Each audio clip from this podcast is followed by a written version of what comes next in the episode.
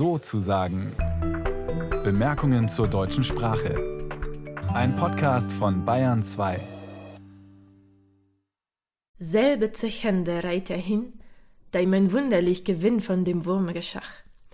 Als schier er in Gesach und in der Wurm erhorte, von Freude er sich erbohrte.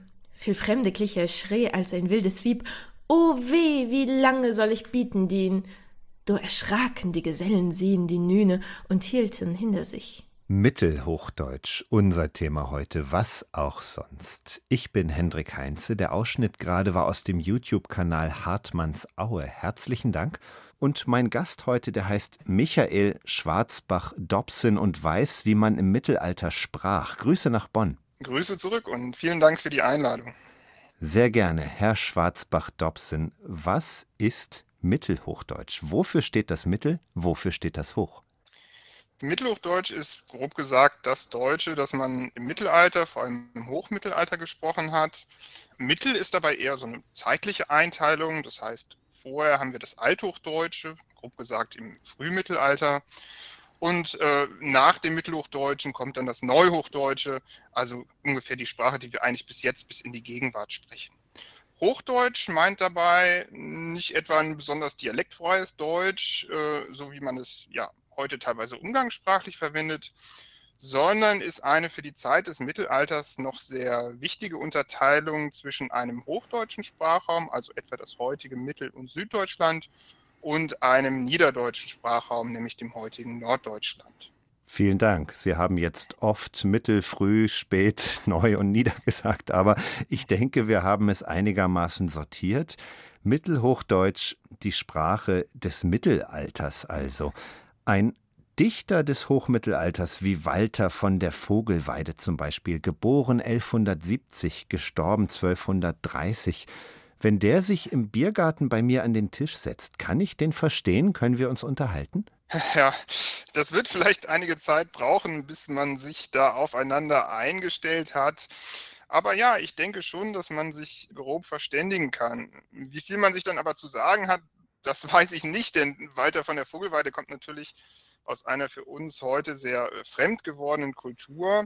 Dazu kommt, dass wir natürlich generell sehr wenig über damalige Autoren wissen, auch über Walter nicht. Also schon die Lebensdaten, die Sie gerade genannt haben, sind ja reine Spekulation.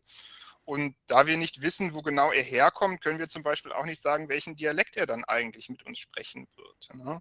Was zum nächsten Problem führt, wie genau Mittelhochdeutsch in der Alltagskommunikation ausgesehen hat, das wissen wir natürlich auch nicht. Ne? Überliefert sind nur schriftliche Texte.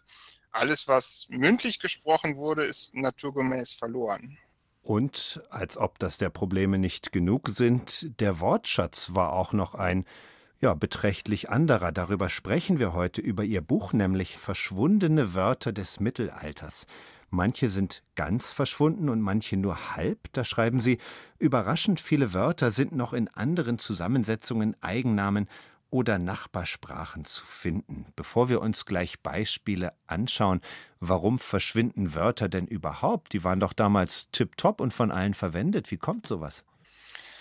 Sprache ist natürlich etwas immer sehr Dynamisches. Ja? Also, dass Wörter weniger gebraucht werden oder von Fremdwörtern, Stichwort Anglizismen, verdrängt werden, ist ja eine Beobachtung, die wir auch heute noch täglich machen können letztlich.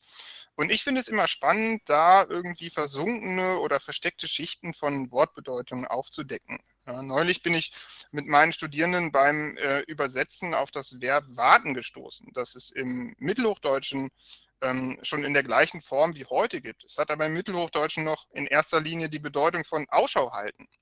Und das erklärt dann etwa einen Ort wie die Sternwarte. Denn da wartet man ja nicht darauf, dass die, die Sterne vom Himmel fallen oder so, sondern hält Ausschau nach den Sternen. Ja. Und ähm, Sie haben auch die Nachbarsprachen angesprochen. Da hilft dann oft ein Blick ins Englische. Ja, in, in, mittelhochdeutschen Texten werden zum Beispiel Ritter hin und wieder als Knecht bezeichnet, was einen ja erstmal verwundert. Warum ist der Ritter jetzt ein Knecht? Ja? Wenn man aber an das englische Wort für Ritter denkt, Knight, ja, dann sieht man direkt die Verwandtschaft der beiden Wörter. Und mhm. tatsächlich hat Knecht ursprünglich also auch die Bedeutungsdimension des Kriegers oder Helden, was wir heute gar nicht mehr haben, aber wo vielleicht noch die Eselsbrücke hin zum englischen Wort Knight, das ja in der Schriftform noch sehr ähnlich dem zum Knecht aussieht, uns weiterhelfen kann. Unser heutiger Gast kann in die Vergangenheit schauen, viele Jahrhunderte tief und tut es gemeinsam mit uns, Michael Schwarzbach-Dobson aus Bonn.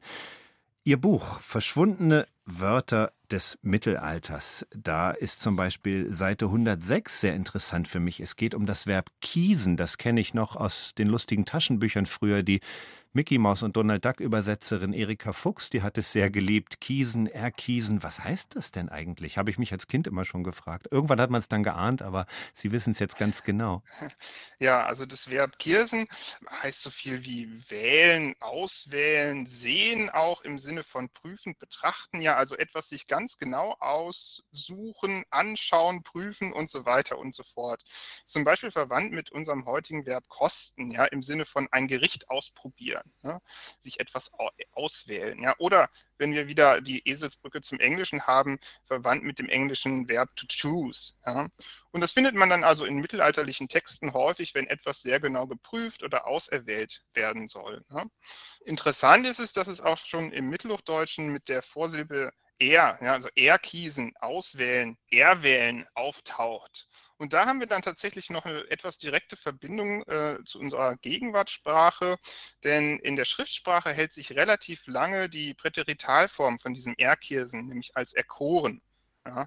Und das ist zum Beispiel mit dem Substantiv Kür verwandt, ne, das ja auch eine Form von Wahl ist. Ja. Wenn wir wieder ans Mittelalter denken, der Kurfürst oder Kürfürst, wie es damals teilweise noch hieß, derjenige, der zur Königswahl berechtigt ist. Mhm. Und äh, als Nachname vielleicht teilweise auch noch ähm, bekannt Kiesewetter. Ne, also jemand, der das Wetter prüft, so eine Art vormoderner Meteorologe, wenn man so will. Nun haben Sie viele weitere Beispiele in Ihrem schönen grünen Buch. Wir sind ja in Bayern. Seite 119 müssen wir besprechen. Trachte, Substantiv feminin, die Trachte, also das, was die Madeln auf dem Oktoberfest tragen, oder? Ja, tatsächlich in gewisser Weise gibt es da Kontinuitäten. Ursprünglich im Mittelhochdeutschen heißt das Wort so viel wie Speise oder Gang einer Mahlzeit. Ne? Wir kennen es ja heute vielleicht auch noch aus so Begriffen wie eine Tracht Prügel. Ja, das ist dann eben der Gangprügel, die Portion Prügel, die uns sozusagen aufgetragen wird. Im Mittelhochdeutschen aber, wie gesagt, allein in so einem kulinarischen Kontext. Ne? Also das Essen, das man am Tisch aufträgt, ja, ist auch verwandt mit dem Verb tragen, nämlich einfach erstmal. Da haben wir dann vielleicht auch noch die Bedeutungsdimension im Adjektiv trächtig, ne? also die Schwangere, die ein Kind trägt. Ne? Trächtig wird auch im Mittelhochdeutschen schon verwendet und zwar auch für Menschen, nicht nur wie heute für Tiere. Und diese Bedeutung des Essens, das bei Tisch aufgetragen wird, fängt dann im Übergang zur Neuzeit an, sich zu wandeln hin zu der Kleidung, die man am Körper trägt. Und in dieser äh, Bedeutungsebene ist es eben auch heute noch in Bayern eben zum Beispiel als ein, ein Wort für eine bestimmte Form traditioneller Kleidung gebräuchlich. Mhm. Ganz versteckt hat man es teilweise auch noch in der Fachsprache, so im Nahrungskontext. Ne? Also der ein oder andere kennt es vielleicht aus der Imkerei. Da ist zum Beispiel die von Bienen gesammelte äh, Honigernte noch die Tracht. Mhm. Mein besonderer Hingucker war bei Ihnen auf Seite 129. Und wenn ich Freunden von dem Interview erzählt habe, das ich äh, zu führen vorhatte mit Ihnen, habe ich immer gesagt, wusstet ihr, dass es im Mittelalter andere Wörter für links und rechts gab, dass die nicht links und rechts gesagt haben damals? Habe ich bei Ihnen gelernt. Was haben die denn gesagt? Ja, die haben wohl Winster und Zesse oder Zeswe gesagt. Winster links, Zesse, Zeswe rechts. Das verwundert einen tatsächlich erstmal, sind aber deutlich ältere Bezeichnungen. Also unsere heutigen gewohnten Wörter links, rechts haben sich auch erst im Mittelalter so langsam gefunden und dann diese alten Bezeichnungen verdrängt. Eigentlich sind unsere heutigen Wörter Ableitungen aus Adjektiven, nämlich link im Sinne von ungeschickt oder linkisch und recht im Sinne von gerade richtig. Ja? Und da merkt man auch schon, dass unsere heute üblichen Wörter links, rechts, also eigentlich eine sehr wertende Bedeutung haben. Ne? Rechts als das Richtige und links als das Falsche. Auch hier vielleicht wieder der Bezug zum Englischen. Ne? Auch da ist ja right das Rechte und das Richtige.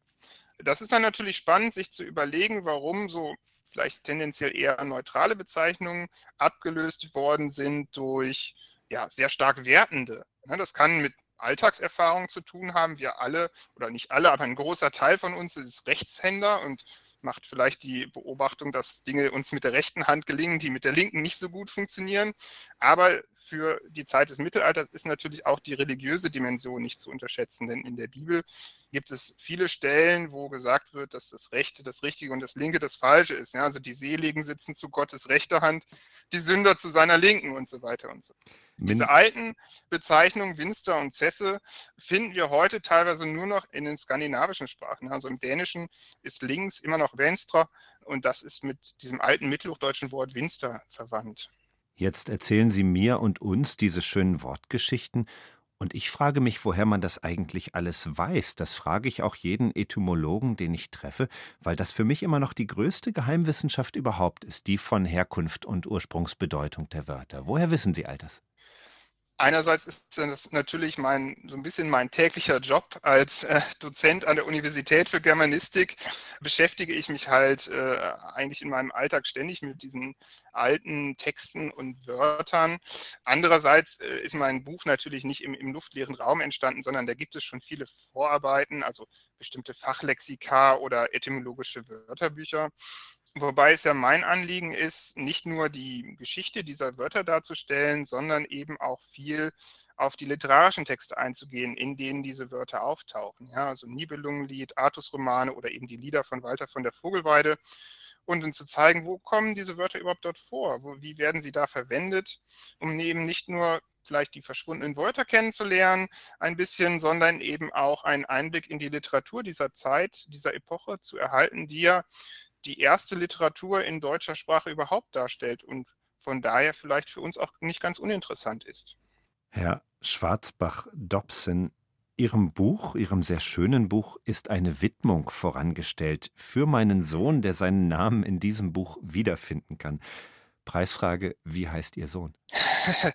mein Sohn heißt Hugo und äh, in meinem Buch wird das Verb hügen äh, vorgestellt, das sowas wie denken heißt. Und ähm, die Silbe Hug hat viel mit Verstand oder Gedanken zu tun, hält sich also in, in Namen wie Hugo oder Huber zum Beispiel. Ich muss allerdings dazu sagen, dass den Namen äh, meine Frau vorgeschlagen hat und zwar aus äh, ganz anderen Gründen. Wir brauchten nämlich einen Namen, der im Deutschen wie im Englischen gut verwendet werden kann, da meine Frau Engländerin ist. Und da hat sich Hugo oder Hugo einfach gut angeboten.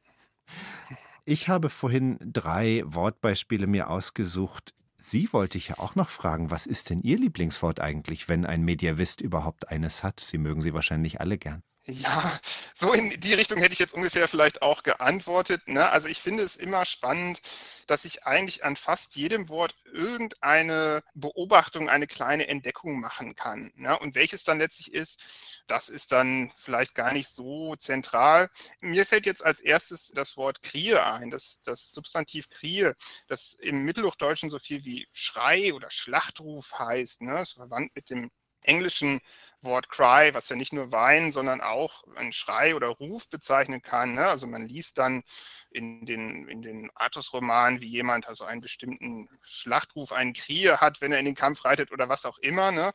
Interessant vielleicht, dass wir dazu auch das Verb krießen, schreien haben und das kann äh, dann tatsächlich auch noch bis in unsere Moderne verfolgt werden. Das ähm, ist nämlich äh, der Name des Kreissaals, der äh, nichts mit der Form zu tun hat oder so, sondern äh, einfach ein Saal ist, in dem viel geschrien wird, nämlich die Schreie der Neugeborenen. Interessante Wortgeschichten von damals. Aber nicht nur von damals, denn heute sind sie immer noch für uns interessant, denn die Spuren dieser verschwundenen Wörter des Mittelalters, die finden sich bis heute. Erzählt hat uns das Michael Schwarzbach-Dobson, der in Bonn lebt und in Köln an der Uni arbeitet. Und das Buch heißt Verschwundene Wörter des Mittelalters, eine Spurensuche, erschienen im Greven Verlag und zu haben für 22 Euro. Herr Schwarzbach-Dobson, danke, dass Sie bei uns waren. Vielen Dank für die Einladung.